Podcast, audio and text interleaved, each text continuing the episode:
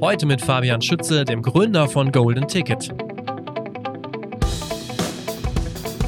Ich glaube, dass es eine, eigentlich an sich eine Branche ist, die, die immer so glossy halt ist, ne? weil die so viele Produkte rausstellt, die so Strahlkraft haben. Aber an sich, wenn man sich irgendwie Maschinenbau anguckt, in Deutschland sind die, glaube ich, weiter vorne, was so Digitalisierung, was irgendwie Innovation, was äh, Produkte angeht. Ja? Und das kann man, das sind vielleicht Äpfel und Birnen und so, aber ich denke immer, dass halt das deutsche Musikbusiness ist schon ganz schön sleepy auf eine Art. Mit ganz, ganz vielen Ausnahmen. Und die sehe ich aber eigentlich eher so bei Einzelakteuren oder kleinen Playern, die richtig cooles Zeug machen. Herzlich willkommen beim Redfield Podcast mit Alexander Schröder. Ich freue mich heute auf das Gespräch mit Fabian Schütze, dem Gründer der Agentur Golden Ticket. Er und sein Team berühren in ganz vielen Töpfen Booking, Management, Verlag, PR und Marketing. Und darüber hinaus widmet sich Fab unter anderem mit Low Budget High Spirit dem Thema Wissenstransfer in der Musikbranche. Das alles aus und für Leipzig und selber auch mit einem starken Künstler-Background. Herzlich willkommen, Fab. Hi, ich freue mich hier zu sein und danke für die Einladung. Gerne, sehr gerne. Ähm, gleich zu Beginn muss natürlich die unausweichliche aktuelle Frage äh, gestellt werden, bevor wir konkret eintauchen. Wie sieht es gerade bei dir, bei euch aus? Wie stark seid ihr von der Situation betroffen? Mm, ich glaube, ziemlich typisch, wie so eine kleine Indie-Booking-Agentur erstmal so betroffen mhm. ist. Also wir hatten über den Daumen 50, 60 Konzerte die wir jetzt, ähm, die irgendwie zwischen März und Mai hätten stattfinden sollen, die wir verschoben haben. Mit einer hohen Quote verschoben haben, wenig Absagen. Und ähm, deswegen gerade so Status blaues Auge. Okay, aber es sind alle noch sehr willig quasi, ähm, die Sachen ähm, nicht abzusagen, sondern wirklich auch verschieben zu können, ne? Auf jeden Fall. Also der Zusammenhalt in der Branche ist super. Die Veranstalter reagieren total besonnen und schnell und mhm. Hm, ich glaube, mit jedem Tag mehr gehen so die Sorgen los, weil man dann so, glaube ich, dann so auch den, den, den Rattenschwanz der ganzen Sache so ein bisschen durchdenken kann, wenn man mehr Zeit dafür hat. Aber die Zuversicht ist schon groß auf jeden Fall. Und ähm, für uns ist es halt so, dass wir, solange das halt irgendwie so verschobene Umsätze sind, die irgendwann kommen, also Ende des Jahres oder 2021, dann kann ich noch ganz gut damit leben. So, da bin ich vielleicht ein bisschen besser dran als andere, die da gleich Komplettausfälle haben. Mhm, klar. Ihr seid ja auch, oder du bist ja auch ähm, sehr breit aufgestellt. Da kommen wir jetzt später noch zu. Ähm, fangen wir mal von vorne an, wie eigentlich immer. Du bist ja, du bist ja gestartet eigentlich als Musiker, wenn ich das richtig gesehen habe. Ähm, da würde mich jetzt schon mal interessieren, in welchem Umfeld du da so gestartet bist. Was war das so für ein Rahmen? Ähm, nein, nein, ich bin so ein 90er Jahre Hip-Hop-Kid. Mhm. Und da, äh, wir haben viel so amerikanischen Hip-Hop gehört und das, was da in Deutschland dann irgendwie in der Zeit irgendwie cool war. Wichtig, dass es cool war natürlich. Ja.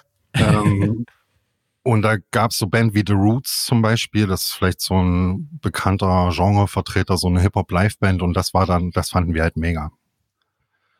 Und dann haben wir halt mit so, haben halt 14-jährige Jungs dann so eine The Roots äh, äh, Nachahmer-Band gemacht. Okay.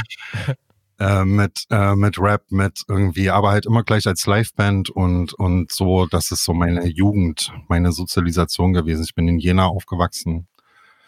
Da gab es das Casablanca, das ist ein relativ bekanntes ähm, so Soziokulturzentrum mit Graffiti hinten dran und so Jam Sessions in den 90er Jahren, die auch glaube ich, weit bekannt waren. Und da bin ich so groß geworden und ähm, das hat sich dann so ein bisschen überführt, so meine Anfangs 20er Jahre, das waren ein bisschen mehr Elektronik-Einflüsse und so mhm. Bandprojekte und viel, viel Touren, so ganz klein und äh, Steine fressen mäßig. Ja, von klein auf quasi hochgearbeitet. Ja. ja. Und dann ging es aber auch relativ schnell äh, in ein, ja, ihr sagt selber Kreativkollektiv, Analog Sound. Was, was war das für, für ein Gebilde dann? Wie ist das gestartet? Äh, Analog Soul hieß das. Äh, richtig. Kein Problem. Richtig. Ja. ähm, wir haben halt nach so diesen, nach Abi und, und danach mal überlegen, was man sonst so macht, irgendwie festgestellt, dass wir da alle eigentlich wirklich Bock drauf haben. Und also so Lust hatten, das halt ernsthaft zu probieren einfach. Und sehr schnell festgestellt haben, dass wenn irgendjemand, wenn man irgendjemandem schreibt, dass da halt nichts kommt. Hm. Keiner bucht einem Konzerte, keiner hilft einem, keiner macht was, keiner antwortet. Und da haben wir dann halt angefangen, das selber zu machen. Das war eine Zeit, da hat man noch so CDs selber gebrannt, so weiße Rohlinge. Ich weiß nicht, kennst du bestimmt und bestempelt. Ja, ja, ja, ja. In irgendwelche, in irgendwelche Hüllen reingefaltet, in, in so Bastelnachmittagen. Irgendwann gab es auch mal so silberne Rohlinge. Also die waren oben silber, die ich mal bedrucken konnte. Die, die oh. waren auch sehr heiß. Ja. So weit waren wir nicht im Osten. wir sind, glaube ich, nicht mal zum Bedrucken mit Tintenstrahldrucker gekommen. Ja, okay, okay. ähm, und haben uns selber halt so kleine Touren organisiert und ich war dann immer mhm. schon derjenige, der das halt so ein bisschen dann gemacht hat, also zumindest irgendwie diesen technischen Teil davon. Alles, was irgendwie administrativ war, wo man dann doch irgendwie einen Code besorgen musste oder GEMA oder oder halt die Leute anzuschreiben oder anzurufen, ob man das spielen kann. Und ähm, ähm, so ist das über die Zeit gewachsen und da haben wir halt viele, viel Musik veröffentlicht, viele Konzerte veranstaltet, kleine Filme gedreht, so Dokumentarfilme auch über Indie-Musik und Ausstellungen gemacht, Filmabende, so alles Mögliche. Eigentlich so eine Crew von vielleicht im, im engsten Kern so 20 Personen. Das ist schon eine Menge, die äh, als Künstler dann auch alle so unter einem Hut zu kriegen, ne? Ja, die waren halt alle so im mitteldeutschen Raum. Ich bin in, in Thüringen groß geworden und das mhm. sind eigentlich alles so alte Beziehungen dann gewesen. Und das weiteste weg war dann irgendwie Leipzig. Das geht dann, ne? Okay. Und da haben wir schon dann versucht, uns irgendwie zumindest, glaube ich, so alle zwei Monate zusammenzufinden, auch wirklich in echt. Und uns gegenseitig zu helfen und so ein Dach zu haben, so einen Facebook-Kanal, der dann die meisten Follower hatte, weil man irgendwie halt das dann so kumulieren konnte. Und da hat dann das, die, die Marke quasi den Einzelnen wirklich weiter, weitergeholfen. Hm.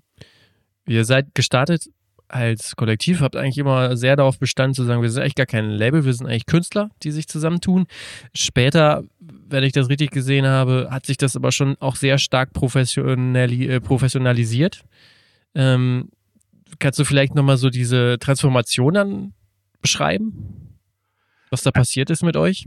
Naja, aus meiner Insicht hat sich das eigentlich nie so richtig professionalisiert. Das war halt komplett okay. Try and Error die ganze Zeit. Mhm. Ähm, und, und klar hatten wir dann so ein paar Sachen halt ein, zwei Mal gemacht und wussten dann, wie man die halt irgendwie verbessern kann oder dass die funktionieren oder dass das halt gar nicht geht. Und so, und wenn dann zehn Jahre Zeit vergehen und die Leute nicht ganz doof sind, dann wird das mit, wird das halt Stück für Stück so ein bisschen besser, ne? Aber mhm. wäre wär gut.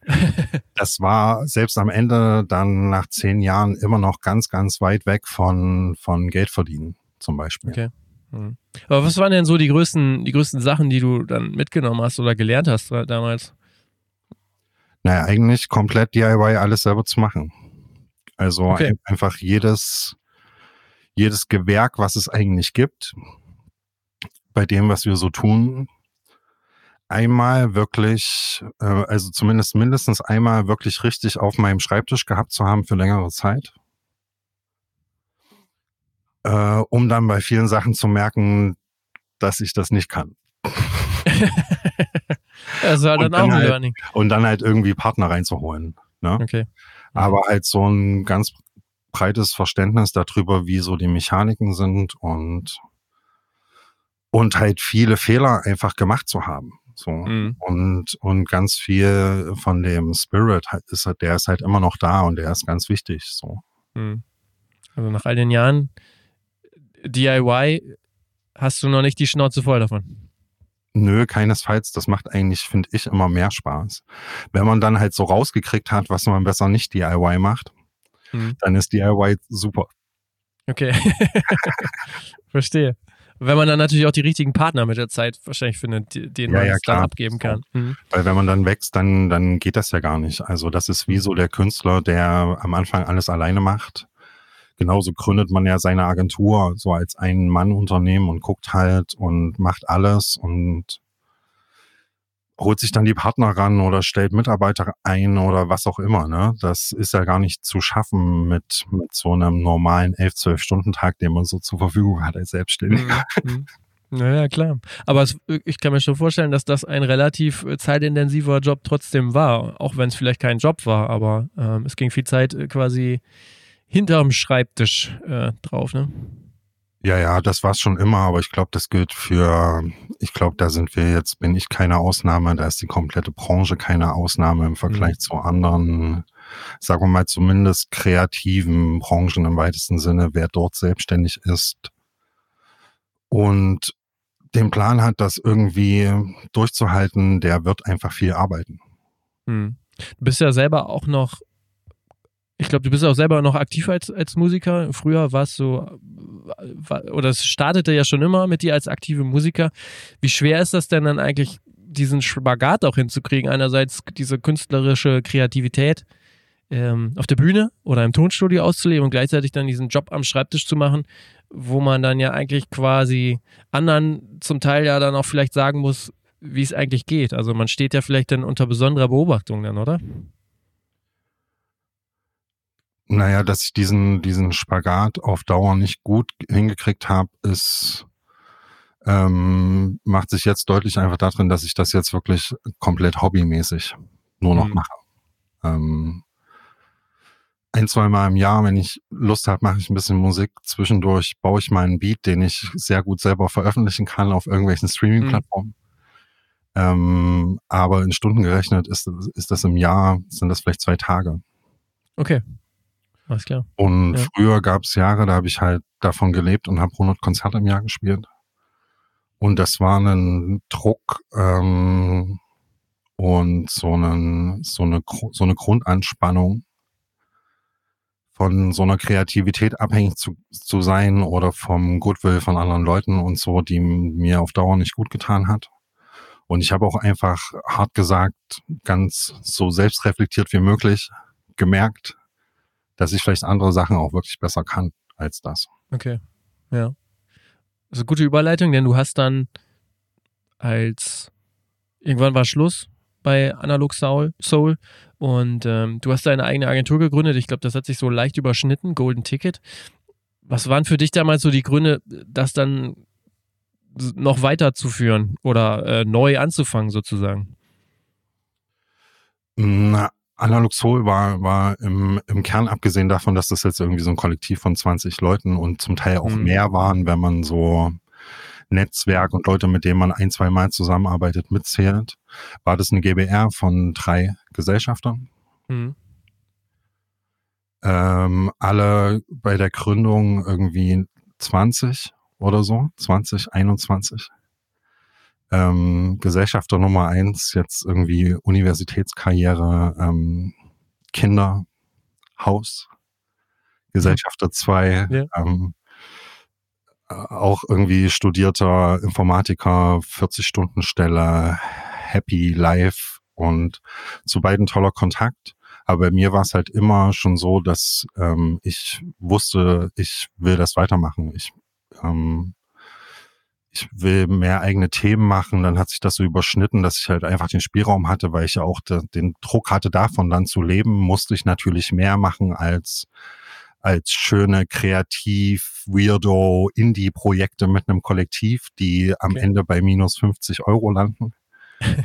ähm, und gleichzeitig habe ich ähm, so das Glück gehabt, dass die Künstler, mit denen ich da jetzt schon lange arbeite, auch schon zu Analog Soul Zeiten, wie zum Beispiel Martin Kohlstedt, Mhm. dass das einfach Projekte in den letzten Jahren waren, mit denen ich dann gewachsen bin und da musste ich dann natürlich irgendwie andere Infrastrukturen auch schaffen als ein Kollektiv.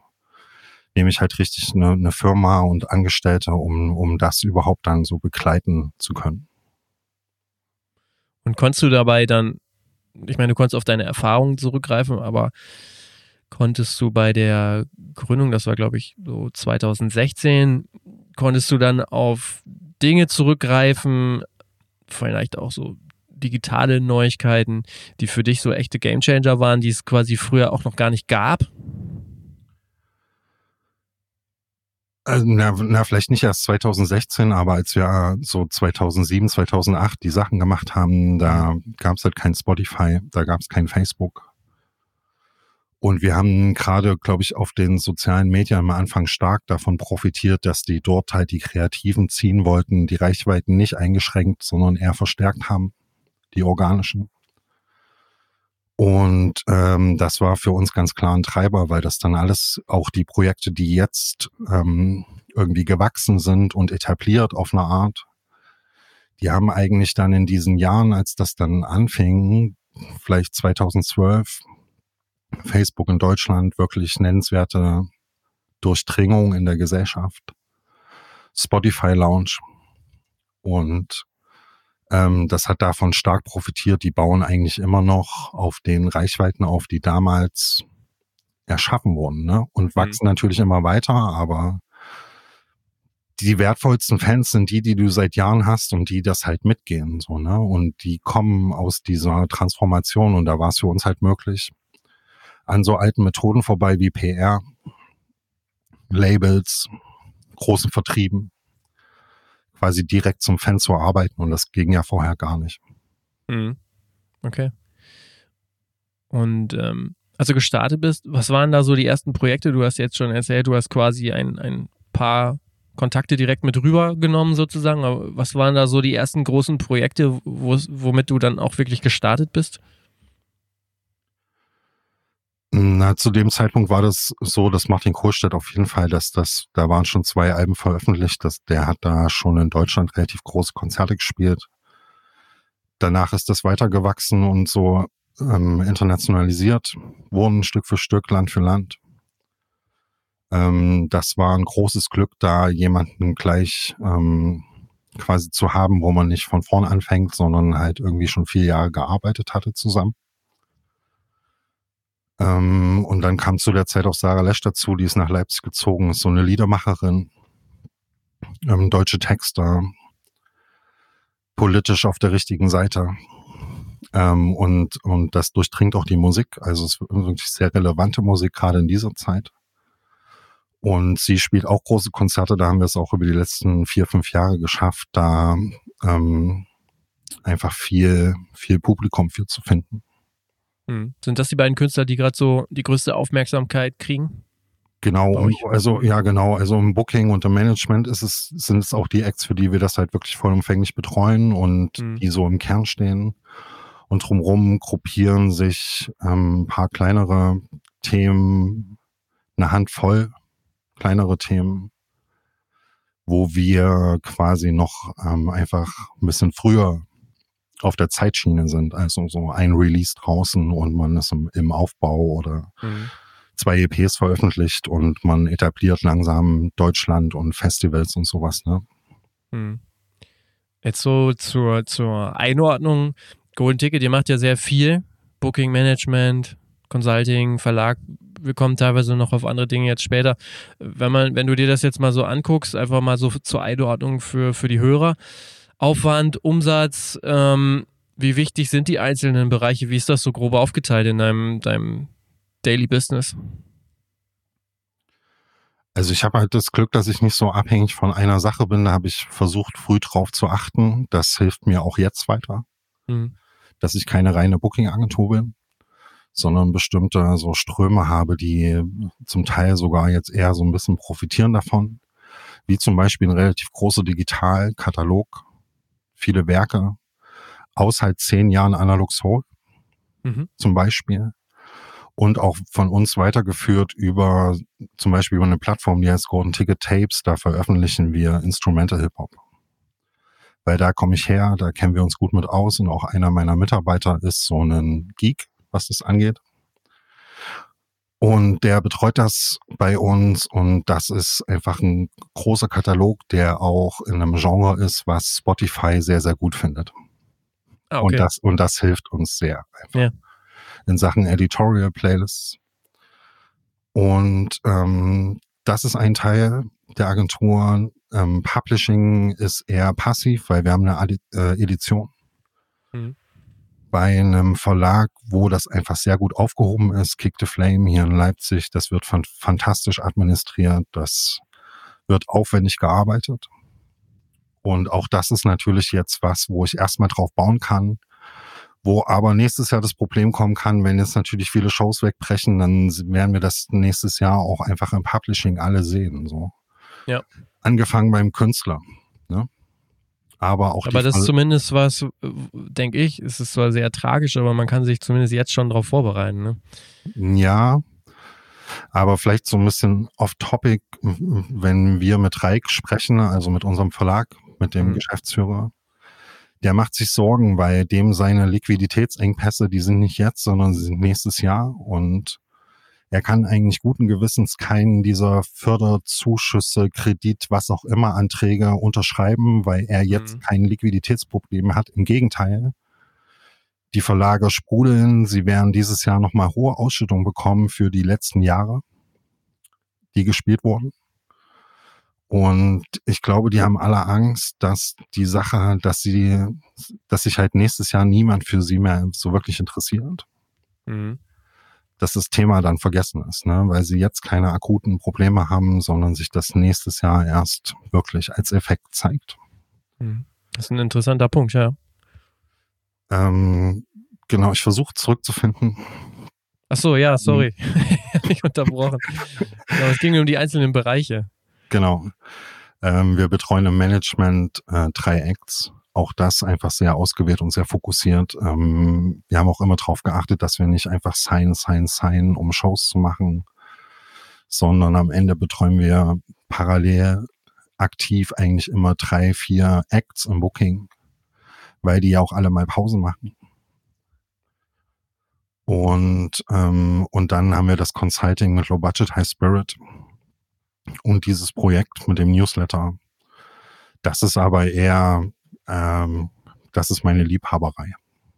Low Budget High Spirit. Ja, und, ja, okay. genau. Und, und dann tragen halt Booking, Management, Digitalvertrieb ähm, eigentlich zu so halbwegs gleichen großen Teilen die Agentur. Mhm. Und das Publishing und die Editionserlöse sehen wir so ein bisschen als mhm. Goodie on top. Okay. Wobei ich ja sagen muss, Low Budget High Spirit, Liebhaberei, ähm, das sieht ja alles schon auch echt wirklich toll aus, muss ich ja ganz ehrlich sagen. Ich hatte es ja auch schon in anderen Folgen erwähnt, der Newsletter, den du da äh, schreibst, einmal im Monat, der ist ja wirklich immer sehr spannend. Da geht es ja wirklich auch um Wissensvermittlung und um Dinge auch anders zu sehen.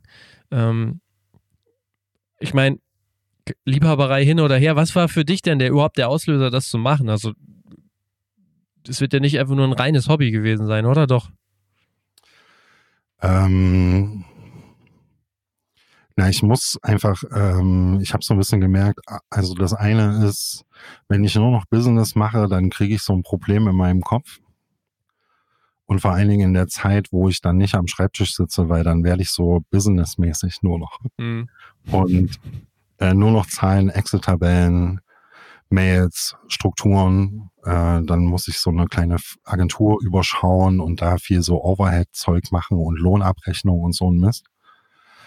Und dann ist das einfach die Spielwiese gewesen, wo ich sage, okay, hier ähm, hier kann ich schreiben. Ja, das ist an sich erstmal für mich was Kreatives. Da komme ich auch so ein bisschen her. Da ist auch mein Musikmachen her, also so vom Liederschreiben und solchen Sachen. Ähm, und da kann ich mich erstmal austoben und das in einem Feld, ähm, wo ich mich ganz gut auskenne. Und Analog Soul hat das auch schon immer in quasi in der DNA dieses Kollektivs gehabt, diesen Austausch auch damals schon das Nachdenken über Musikbusiness, das Vordenken, das Sehen von Tendenzen oder das Versuchen zu sehen, ähm, das Laborartige. Und wir haben damals zum Beispiel so ein Projekt gemacht, da haben wir so 31 Sekunden hieß das. Da haben wir, glaube ich, 20, 25 Künstler gebeten, ein 31 Sekunden langes Musikstück einzureichen und haben das als Spotify-Release gepitcht mit einer Kampagne drumherum, die halt dieses Bezahlmodell Streaming in Frage gestellt hat und mit so einem kleinen Manifest dazu. Und das wurde damals groß besprochen in Deutschlandfunk mit Interviews und WDR und ähm, solche Sachen haben wir schon immer gemacht. Wir haben schon immer irgendwie versucht, so zu sticheln oder ähm, irgendwelchen Unfug zu machen. und uns auszutauschen und darüber ins Gespräch zu kommen und auch auf kleinen Konferenzen zu sprechen, ähm, im Internet irgendwelche Sachen reinzuschreiben. Mhm. Und ähm, das ist jetzt einfach so da so ein bisschen, das habe ich ein paar Jahre nicht gemacht, da komme ich her. Für mich ist das nicht neu, sondern einfach nur ähm, zurück zu einer Sache, die mir am Herzen liegt. Okay. Es ist ja teilweise auch relativ ähm, kontrovers, ähm, dass du auch Dinge dann da in Frage stellst, gerade im Newsletter. Ich bin ja auch, oder wir sind ja auch über den Newsletter eigentlich so richtig in Kon Kontakt äh, gekommen. Und ich finde es halt auch immer wieder spannend, weil es ja dann auch wieder gute Gen Denkansätze sind. Gab es denn auch mal ähm, richtig Ärger wegen den Themen? Ähm, ich rechne ja immer damit. Aber es passiert einfach nicht. Ähm, Ach so, okay. Also es schreiben schon immer mal Leute, dass sie das so ein bisschen drüber fanden, dann irgendwas mhm. Spezielles. Mhm. Und das finde ich auch mega angemessen, weil das weiß ich ja.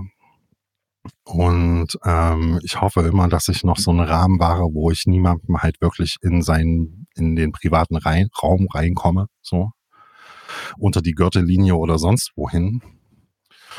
Und ansonsten ähm, erfreue ich mich halt auch einfach regelmäßig. Ich habe viel gute Laune, aber ich channel so meine schlechte Laune in so eine Freude an so Wut über bestimmte Sachen. Verstehe, ja. So, so, würde ich das vielleicht beschreiben, ja. Ähm, und ich frage mich halt auch einfach da dann laut Sachen, die ich mich halt frage. Und mhm. mhm. ich gestatte mir das irgendwie, das auch in einem Ton zu tun, den, der so mein Ton einfach ist. Und ähm, die, die sich da dann vielleicht ein, zwei, drei, vier Mal angesprochen fühlen könnten, wirklich explizit auch als Firmen oder als Akteure, die machen halt äh, auf Ignoranz diesbezüglich, mhm. obwohl ich quasi ja weiß, dass sie es lesen. Das ist ja das Gute und so ein bisschen perfide am Newsletter, weil ich natürlich dann einfach nachgucke, ob bestimmte Vertreter bestimmte Firmen diesen Newsletter dann auch gelesen haben. Und ich sehe, dass sie ihn gelesen haben. Also sie sind dann auch drin im Verteiler. Ja, ähm, ja äh, Frank Chimp. Hm. Ja, ja. genau. Aber wenn man jetzt sagt, so, ähm, da ist, da ist so große Ignoranz, du stellst bestimmte Thesen aus, mu äh, auf, muss ich dich ja dann auch konkret mal fragen, was vermisst du denn wirklich so gerade ähm, am meisten in der Musikbranche? Was fehlt dir da, da da gerade so?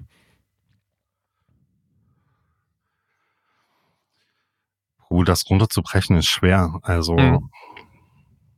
Vielleicht ist es mit mit sowas wie mir fehlt Zug nach vorn eigentlich so am besten mhm.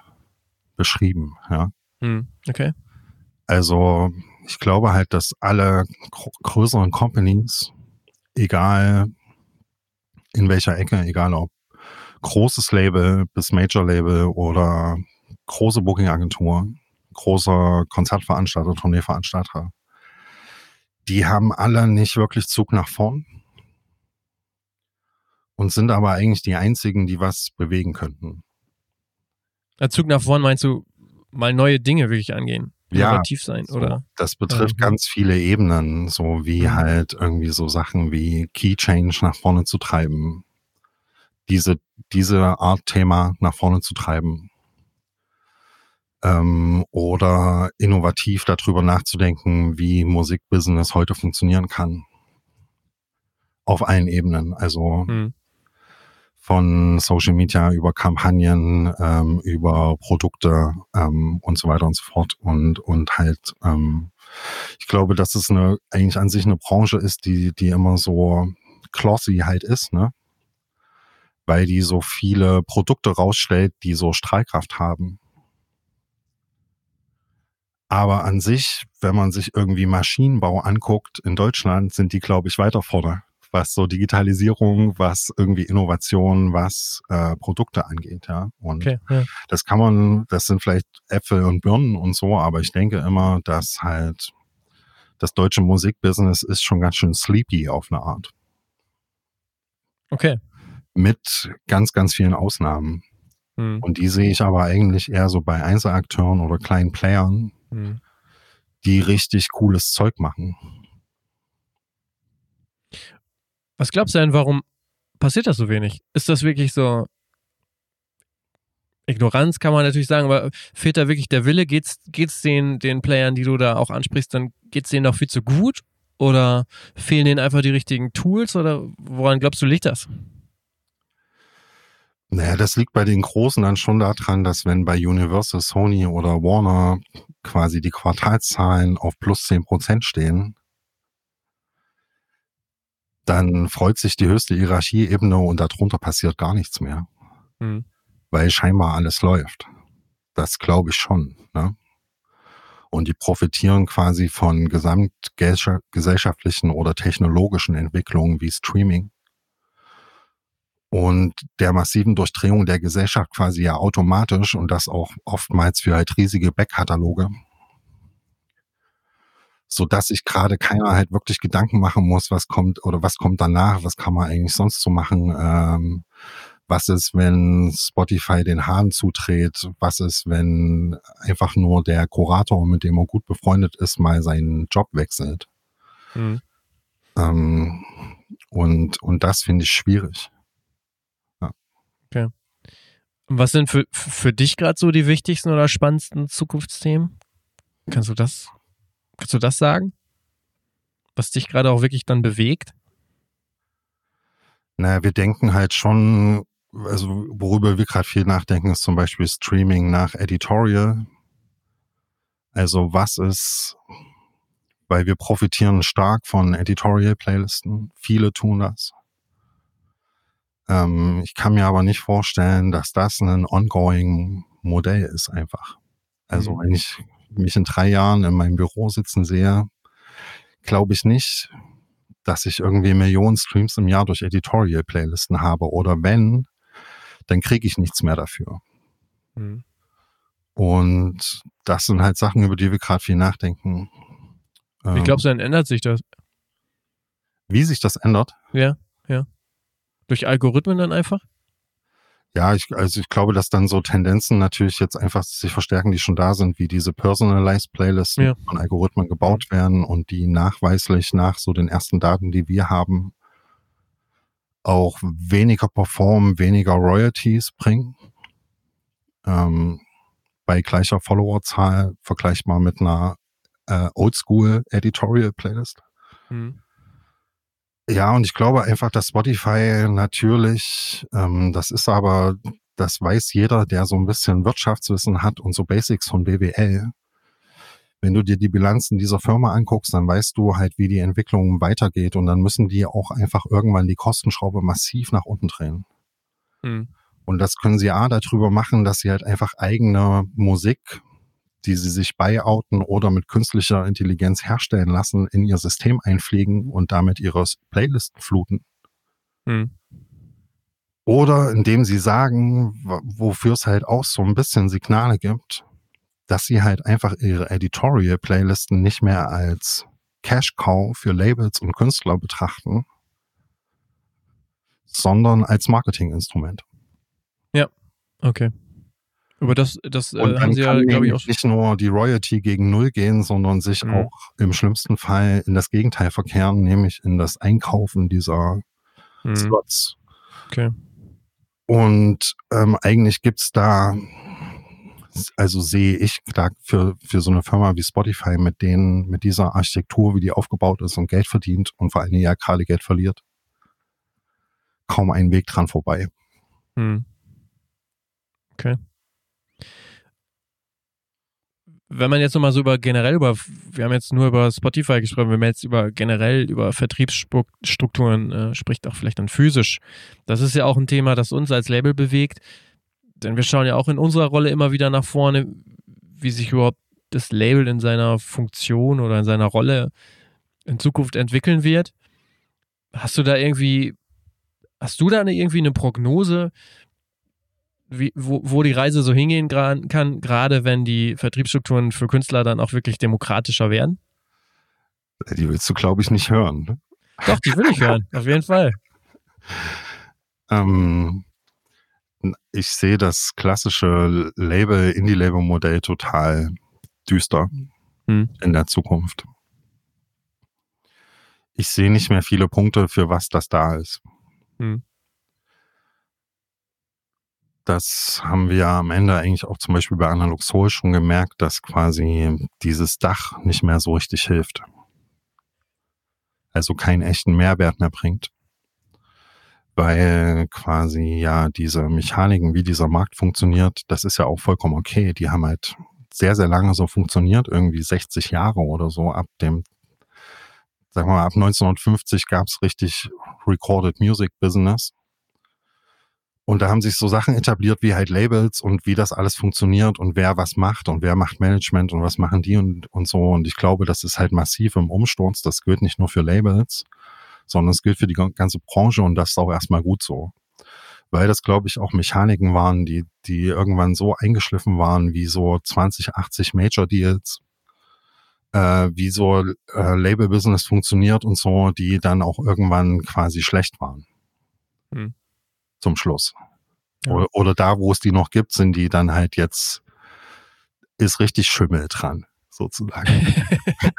ich meine, wir sehen es ja auch so. Also für mich ist das jetzt nichts Neues so, ne? Also ja, ja. Ähm, uns geht es jetzt nicht schlecht, aber natürlich ist es auch so, ich meine, dieser Podcast ist ja letztendlich auch ein Produkt dessen, dass wir auch sehen, dass man sich ähm, verändern muss. So, ähm, ob Redfeed Records dann in ein paar Jahren noch Label ist oder irgendwie was ganz anderes, das wird sich zeigen. Aber uns ist ja auch definitiv klar, dass insbesondere Vertriebsstrukturen, also die, das Mitbringen dieser Vertriebsstrukturen, dass das heutzutage eigentlich der, der geringste äh, Punkt ist, den, den Künstler von einem Label gerade erwarten. Ne? Also da geht es dann eher um andere Dinge, um Beratungs- Geschichten, Netzwerken, vielleicht auch gewisse Finanzierungsgeschichten, sowas noch, ähm, dass man sich da einfach nochmal ganz anders positionieren muss, auch als, als Label in, in der Zukunft dann auch. Ja, auf jeden Fall. Und ich glaube halt, dass das gar nichts Labelspezifisches ist, sondern dass quasi die komplette Branche mit allen Gewerken einfach so durchgeschüttet wurde, wird und werden wird in den nächsten Jahren, dass das halt alles erfasst. Also auch halt Management ist nicht mehr das, was es vor fünf Jahren schon war oder vor zehn und erst recht nicht vor 20 Jahren. Und das gilt halt auch für die Labels, aber das gilt genauso für PR, das gilt genauso für Vertrieb und ähm, für Management und alles, was es da noch so gibt. Ne? Dass halt einfach diese, diese eigentliche Struktur, wer was tut, äh, komplett miteinander diffundiert und sich neu ordnet. Und das ist ein Prozess, der, glaube ich, halt viele Jahre gehen kann, aber es gibt halt so Andeutungen, wohin sich das entwickelt. Und da sieht's halt in meinen Augen für die Labels schlecht aus, die nicht eine relevante Größe haben. Mhm. Glaubst du eigentlich, du hast es jetzt immer so ein bisschen ausgelassen, glaubst du eigentlich, dass sich ähm, das für, für Booking-Agenturen, fürs Booking auch so stark verändern kann, dass man ähnlich wie jetzt beim Vertrieb, dass es sich vielleicht sogar de demokratisieren könnte. Da, dazu habe ich ein Beispiel, das mir immer, äh, das ich gerne erzähle und eigentlich darauf warte, dass es vielleicht sogar mal jemand macht. Also ich bin jetzt überhaupt nicht Booking erfahren, aber ich denke mir so, Stichwort Booking.com. Ähm, ich denke mir, warum gibt es eigentlich keine Plattform, wo die Clubs einfach ihre freien Termine reinstellen und dann buchst du die Clubs. Ähm, zu welchen Konditionen auch immer, aber äh, es würden viele Leute machen. Und dann wäre ja der Booker vielleicht auch irgendwann überflüssig. Also als Beispiel, ne? so Zukunftsmusik. Aber glaubst du, dass sich das Booking vielleicht auch irgendwann äh, demokratisieren könnte in, in dem Sinne?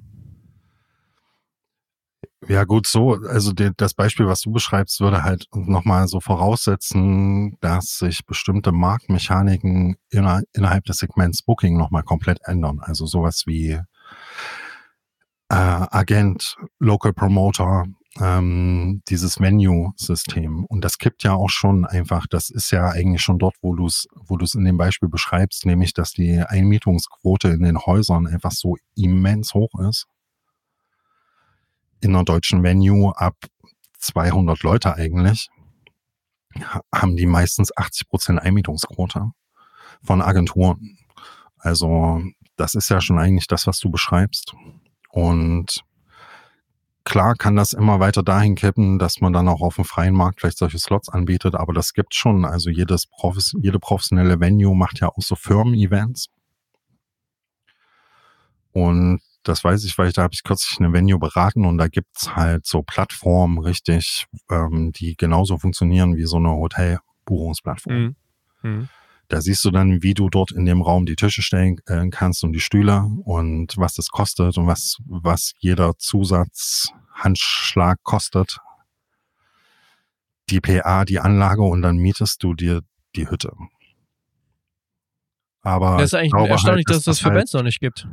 ähm, ja, aber ich glaube halt, dass das halt einfach ähm, ab einem gewissen Level eh schon so ist. Ja, ähm, Aber halt noch analog, dass die dann anrufen. sehr Oder Mail, analog, ne? Ja. genau. Mhm. Das ist halt auch das, was ich vorhin meinte, dass die Branche halt, was sowas angeht, einfach natürlich sehr weit hinten ist. Aber das ist, hat auch seine guten Seiten, weil das schützt die so vor so ein paar Entwicklungen Ja, klar. und Playern wie zum Beispiel Gigmet, weil die gibt's ja, ist eine deutsche Firma, ähm, die, die oft in meiner Facebook-Timeline mich targetet mit ihren äh, Inhalten.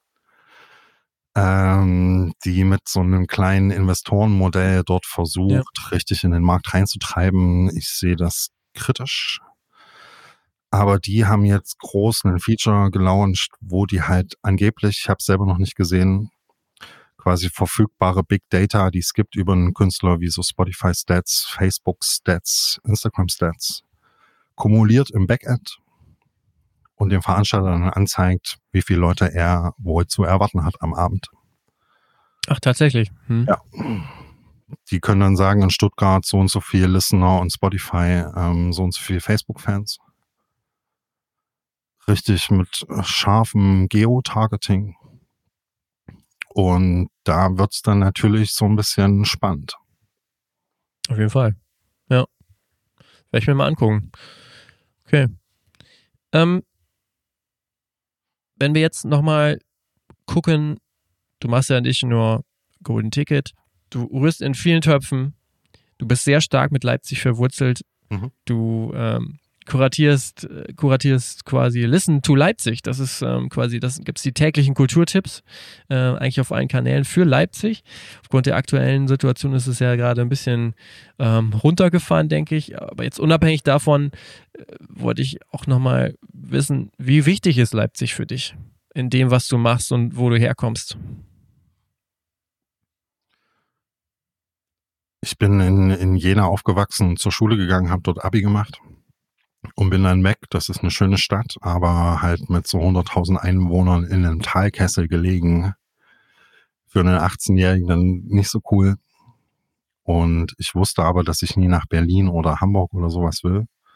Ich kannte Leipzig schon vorher. Meine Oma wohnt hier. Ich kannte den Leipziger Zoo, kenne ich schon als Kind. So. Und ähm, ich wusste einfach, dass das eine Stadt ist, die irgendwie äh, zu der ich passe und die zu mir passt. Und das ist einfach immer so geblieben oder, oder eigentlich noch stärker geworden, natürlich durch die Verwurzelung, die man dann hier macht. So Freunde, Netzwerk, andere Projekte. Und ähm, ja, ist ja, glaube ich, jetzt kein Geheimnis, dass Leipzig auch jetzt trotz natürlich massiv steigender Mieten, Gentrifizierung, Internet-Hype, ähm, ist das halt immer noch ein mega freundliches Umfeld für Kreativität und Sachen, die wir machen. Im Vergleich zu ganz, ganz vielen anderen Städten in Deutschland. Was die Mieten angeht, was irgendwie die Lebensqualität in der Stadt angeht, Freiräume, ähm, Netzwerk und vor allem ganz wichtig Grundfreundlichkeit.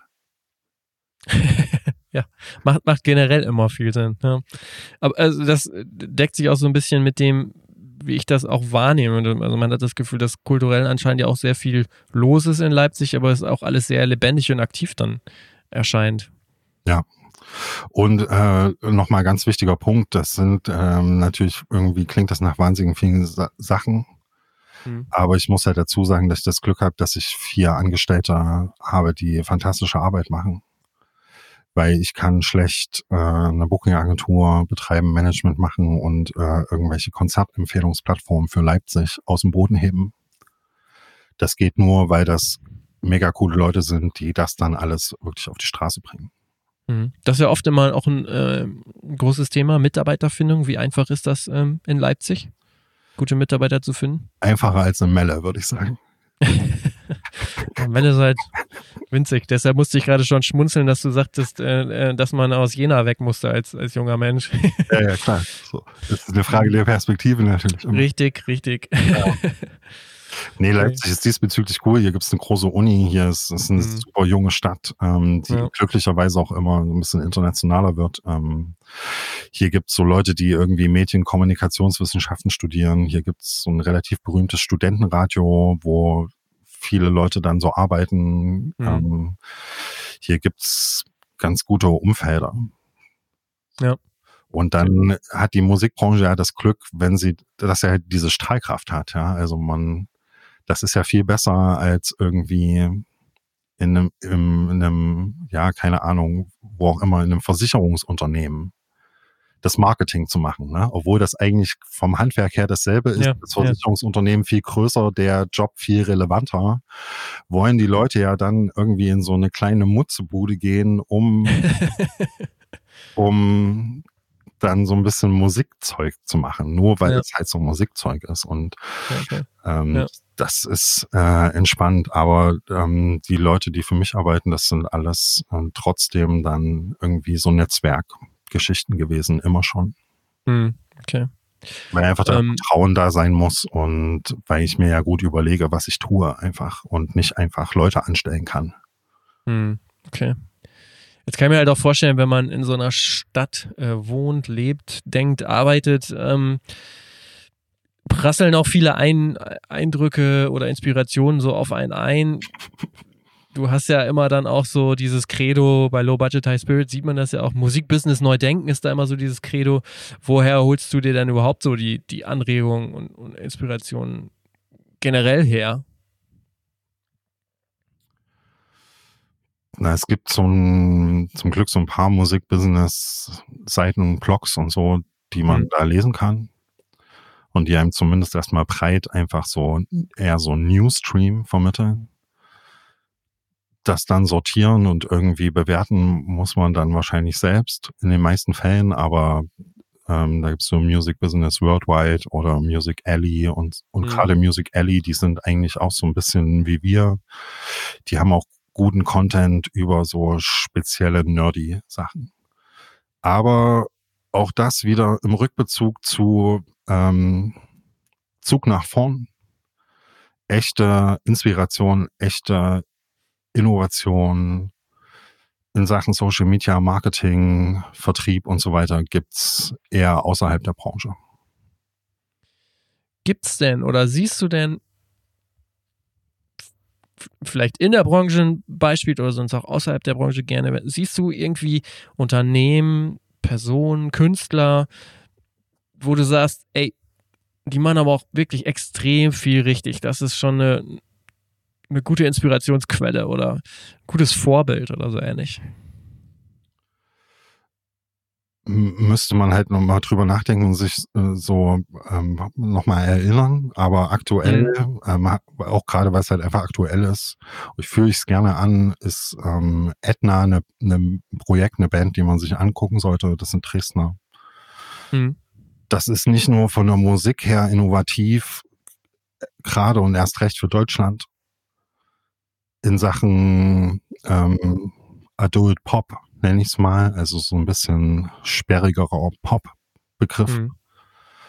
Ähm, sondern da kann man sich auch angucken, wie knallhart eine sehr stabile Corporate Identity durchgezogen wird. Sehr gute Socials Accounts, sehr, sehr gute Videos. Ähm, alles passt ganz hervorragend zusammen und das ist gerade eine Kampagne, wo ich mich freue, wenn ich die sehe. Mhm. Ähm, da, da wurde und wird ganz, ganz viel richtig gemacht und da sehe ich auch, dass da im Hintergrund und wie sie es angehen und wo quasi gefeatured wird und mit wem man so Kooperationen macht, auch zum Teil im Markenkosmos, was eigentlich immer schwierig ist, aber wie man sowas clever macht und ich glaube, die, die werden noch einen weiten Weg gehen, gerade weil das halt so eine ganz kraftvolle Basis ist einfach. Starke Marke, gute Kommunikation, tolle Inhalte und, und das vor allem über, über nochmal grandiose Musik hinaus. So, alles kann Schritt halten. Hm. Siehst du das denn auch bei Unternehmen? Musikbranche oder nicht Musikbranche? Hm, na, das muss man, das muss man halt immer so ein bisschen, glaube ich, differenzieren, wenn man sich jetzt rein das unternehmerisch anguckt, ähm, wer da gerade gute Arbeit macht, gerade von den Großen, dann ist Universal sicherlich weit vorne. Gerade was auch dann so ein bisschen die Systeme im Hintergrund angeht, wie die quasi ihre Kataloge managen, wie ähm, dort wirklich nicht nur aus Eigenzweck und weil es ein cooles Wort ist, eine App gebaut wird für die eigenen Künstler, dann auch äh, Publishing-seitig. Ähm, wie die es schaffen, ihre die Vielzahl an Daten, die die haben, zu kumulieren und da, damit wirklich was anzufangen, ähm, da sind die, glaube ich, am weitesten vorne. So. Hast du, hast du da mal ein Beispiel, was, was die damit machen? Na, die haben einfach eine, eine einfach ähm, gute Systeme, wo die clevere Learnings machen. Die haben zudem es geschafft, wirklich eine sehr, sehr gute Homepage zu machen. Also geh halt einfach mal auf die drei Major Homepages und du siehst sofort, wer die Nase vorne hat und, und, und das halt in allen Belangen wahrscheinlich, vermute mhm. ich, zumindest von allem, was ich so sehe und weiß. Ähm, und dann gibt's natürlich viele, natürlich viele kleine Leute, viele Einzelkämpfer, viele kleine Agenturen, die, die coole Sachen machen und da hast du halt, glaube ich, auch schon welche im Podcast gehabt. Einfach diese, hoffe, weil den, den höchsten ja. Respekt muss man halt auch erstmal haben vor Leuten, die so mit der Hand am Arm einfach das so aufziehen und arbeiten mhm. und so unerschrocken sind. Und die es dann schaffen, sich über so Workflow-Verbesserungen und so Meta-Arbeit am Projekt halt um Sachen zu generieren und zu schaffen, die irgendwie cool sind. Ne? Ja, okay. so, was so Weiterentwicklung angeht, würde ich halt auch nochmal gerne so zum, zum Ende des Gesprächs eigentlich wieder das Thema vom Anfang so ein bisschen aufgreifen. Die aktuelle Situation ist sehr schwierig für viele und trotzdem, oder ich möchte jetzt nicht unbedingt so über die Probleme sprechen, was ich bei solchen Dingen oder auch andere ja immer wieder feststellen und sehen. Es gibt ja solche Situationen bieten ja auch große Chancen letztendlich. Und es gibt ja zum Beispiel auch die, die, die These, die mittlerweile viel rumgereicht wird, dass jetzt quasi auch gerade digitale Transformation, gewisse Evolution in vielen Bereichen sich jetzt ähm, rapide beschleunigt, dass Entwicklungen, die jetzt so in den nächsten zehn Jahren vielleicht stattgefunden hätten, ähm, auf einmal so auf zwei, drei Jahre gerade bei der Digitalisierung heruntergebrochen werden. Ähm, aber jetzt so mit deinem Wissen oder auch so vielleicht Prognosen, Ausblicke, was glaubst du denn, bieten sich gerade oder in welchen Bereichen bieten sich gerade so Chancen durch, durch diese neue Situation, die wir haben? Bist, oder bist du überhaupt schon so weit, dass du sagst, ah, da erkenne ich irgendwie was. Also ich persönlich muss immer wieder sagen, wir hatten letzte Woche ja äh, ein, ein Special ähm, mit Mike Strübe und Euse Ronsberger im Podcast und wir sind noch so ein bisschen, dass wir überlegen, so wo geht die Reise hin in der Musikbranche, während man in anderen Bereichen schon wirklich sieht, da, da hauen Leute Sachen dann auf den Markt, zum Teil ja auch wirklich gratis. Ähm, und so, für, für die kann das nochmal ein richtiger Turbo sein, ähm, weiter, zu, weiter zu wachsen. Ja, also ganz kurzfristig gesagt ist für jeden, der jetzt wirklich clevere Online-Social-Media-Ideen hat und nicht nur also über einen einzelnen Post hinaus mhm. eine gute Zeit, um was zu reißen. Das glaube ich, das ist, ist sowas ganz kurzfristiges einfach. Mhm. Dann sehe ich ähm, natürlich die Masse an Livestreams und denke so, okay, das ist nicht gut, weil das sättigt den Markt zu brutal. Wie soll das funktionieren? Ja. Aber was ich halt sehe, auch mit Einblick in Sachen, die in Projekten passiert sind, wo wir einfach drinne stecken dann auf eine Art, ja. Ähm, was ich mitnehme, ist so ein Learning, dass die Leute, und das hat, glaube ich, hat schon was mit Corona massiv zu tun, aber das nehme ich mit darüber hinaus, dass die Leute bereit sind, dafür für digitale Inhalte zu bezahlen. Mhm. Ähm, und das ganz massiv auf Spendenbasis, wenn man dafür einen guten Gegenwert bietet, wie zum Beispiel halt wirklich einen professionellen Livestream mit gutem Sound, am besten auch noch mit mehreren Kameras, so ein bisschen live produziert und geschnitten, ja, und, und nah dran und gut gemacht. Und halt auch nicht nur Songs runterspielen, sondern Storytelling machen, Interaktion, Fragen beantworten, Question, Answers hinten dran und und da habe ich gedacht, okay, ey, das ist echt ein Produkt. Und dann habe ich auch gesehen, dass die Leute dafür bezahlen, weil es halt ein Produkt mhm. ist, ein gutes. Ne? Ähm, und ich glaube, das wird sich rüber retten. Und wer da irgendwie mit der Qualität vorangeht und ein gutes Publikum hat, der kann halt sowas machen. Und wir hatten da zum Beispiel Livestreams, da waren 3.000, 4.000 Leute drauf. Und das Feedback war halt äh, wirklich bezeichnend von einem hohen Prozentsatz. Die haben gesagt, ey, wir hätten sonst nie ein Konzert dieses, dieser Künstlerin sehen können. Mhm. Weil entweder zu alt, ähm, geht aus anderen gesundheitlichen Gründen nicht auf Konzerte. Ähm, Gibt ja tausend Gründe. So, ne? ja, ja. Und oder wohnt im Ausland, ist aber Fan einer deutschsprachigen Liedermacherin, ja, und Grüße aus Israel. Mhm. Ähm, und das da, das hatten wir gar nicht so auf dem Schirm. Dass man denen ja mal was anbieten könnte. Und dann wurde das gemacht, Stimmt, dann ja. war das bei Spende und, und auf einmal war da mehr Geld drin als, als bei einem normalen Konzert. Tatsächlich. Ja. Ja. Okay. Und weil halt natürlich einfach die Masse an Zugriffen groß war. Ne? Mhm. Ist ja klar. So. Ähm, und da darf man es dann nicht übertreiben, da muss man irgendwie was genau. Gutes bauen. Man kann nicht, glaube sich nicht, glaube ich, mit seinem Smartphone hinsetzen und Klavier spielen und da 10 Euro dran schreiben. Das wird schwierig. Aber das sehe ich als Chance. Mhm. Ähm, und ansonsten sehe ich es sehe es als Chance leider nur für die, die stark genug sind. Weil ich befürchte, dass das den Markt ganz schön aufräumt.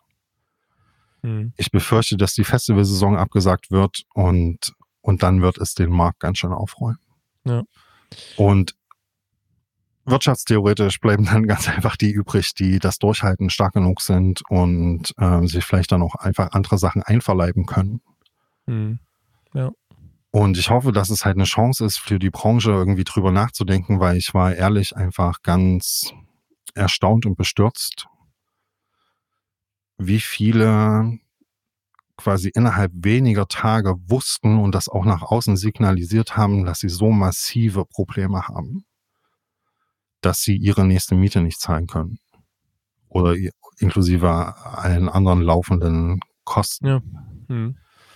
Das hat mich beunruhigt, erstaunt, ähm, weil ich dachte, okay, ähm, die Leute, die, die halten schon mal zwei Monate durch eigentlich, wenn man irgendwie zehn Jahre was gemacht hat. Äh, und da war ich erschrocken, wie prekär quasi dann doch die, äh, die Geschäftsmodelle für einen Großteil der Branche halt sind, wie prekär wirklich das ist. Ich glaube, da waren alle so ein bisschen überrascht auch. Dann einfach, weil es die Leute ja dann auch selber nicht auf dem Schirm haben. Und das ist eine, kann eine Chance sein, da grundlegend dran zu gehen, ja.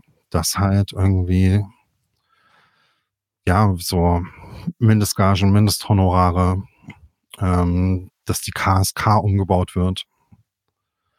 Alles, wo man da ran kann, alle möglichen Schrauben, ja, und das wird schwierig, glaube ich. Mhm. Ja. Das wird schwierig für ganz, ganz viele und ich befürchte halt so ein bisschen, dass es dann ganz, ganz viele Kleine halt einfach in die, in, in, zum Arbeitsamt treibt und dass es für die auch nicht leicht wird, wieder zurückzukommen, weil sich dann halt das, der Rest des Systems einfach so ein bisschen schnell zusammenfindet und so sich fügt, so, ne? Und ich glaube auch nicht, dass das gut ist für die Preise von Honoraren und so und dass es mhm. lange Auswirkungen auf die Ticketverkäufer haben wird. Also zumindest bis Ende des Jahres sehe ja. ich Auswirkungen aufs Ticketing aller Shows, sofern sie stattfinden. Und ich befürchte auch darüber hinaus. Und, und das ist eine Delle für die komplette Branche. Definitiv, ja. Ja, es ist schwierig damit umzugehen. Ne? Und ähm, wir müssen jetzt einfach mal gucken, was die Zukunft bringt. Es ist halt alles sehr ungewiss. Ich stimme da definitiv mit dir überein in, in diesen Punkten. Das ist ähm, wird noch eine sehr angespannte Zeit für viele Menschen. Ähm, wenn wir jetzt aber nochmal so Zukunft gucken, Chancen gucken, ähm, wir haben es jetzt oft genug gesagt, du machst viele Dinge und es würde mich nicht wundern, wenn du in deiner Schublade auch noch ein paar Zettel hast, wo Pläne draufstehen für Dinge, die in der Zukunft vielleicht noch passieren. Gibt es etwas, worüber du jetzt schon reden kannst, was wir noch so von dir hören können? Ähm, ich mag zwar Digitalisierung total, aber stehe auch so auf so ein paar Old-Fashioned-Sachen, wie zum Beispiel Printprodukte. Ja. Ähm, wir arbeiten bei Low Budget High Spirit irgendwie an so einem wahrscheinlich nur einmaligen oder zumindest vielleicht nur einmal im Jahr erscheinenden Magazin, weil das einfach so eine kleine Leidenschaft für mich von mir ist, dass äh, um mir selbst Druck zu machen, verkünde ich, dass das dieses Jahr noch rauskommt. Okay, sehr gut. Und ähm, ja. wir versuchen einfach die Zeit jetzt gut zu nutzen, ähm, versuchen das Beste draus zu machen. Ich habe meinen Konferenzraum neu gestrichen und mein Google Drive aufgeräumt. Und, oh Gott. und allein das. Soweit ist schon. Und allein das bereitet mir gerade jeden Tag Freude. Schön, ja. Und ähm, vielleicht komme ich mal wieder zum Musik machen und ich glaube, dass das Business passiert halt auch immer auf, auf eine Art, ne? Ich glaube, mhm. das ist schwer irgendwie zu antizipieren. Ich will gerade auch nicht drüber nachdenken, außer dass wir natürlich ganz aktiv versuchen, 2021 gerade zu buchen und zu arbeiten und da alles vorzubereiten, damit das ein Jahr wird, was das eventuell auffangen kann. Aber was dieses Jahr und die nächsten Monate angeht, ich glaube, da ist jeder gut beraten, sich jeden Morgen beim Aufstehen und beim Gang ins Büro darauf einzustellen, dass was passiert, was alles ändert. Hm. Ja. Was für ein Schlusswort. Ich kann nur jedem raten, der diesen Podcast hört. Äh, er wird sich für die Inhalte vom Low Budget High Spirit Newsletter definitiv begeistern können. Deshalb meldet euch da alle an.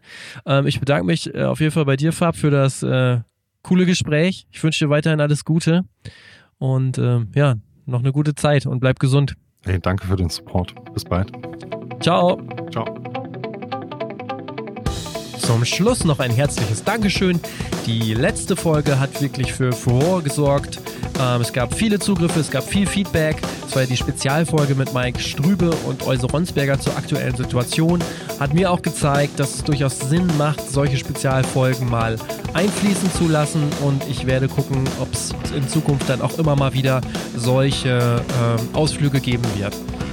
Ansonsten, nächsten Sonntag geht es natürlich wie gewohnt um 9 Uhr weiter. Der nächste Podcast ist aufgenommen mit Saskia Rient.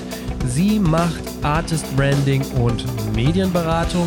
Ähm, sie coacht Künstler und Künstlerinnen sowie Unternehmen. Und das waren auch sehr spannende Einblicke. Ich bedanke mich bei euch fürs Zuhören, wünsche euch noch eine gute Zeit. Macht's gut. Ciao.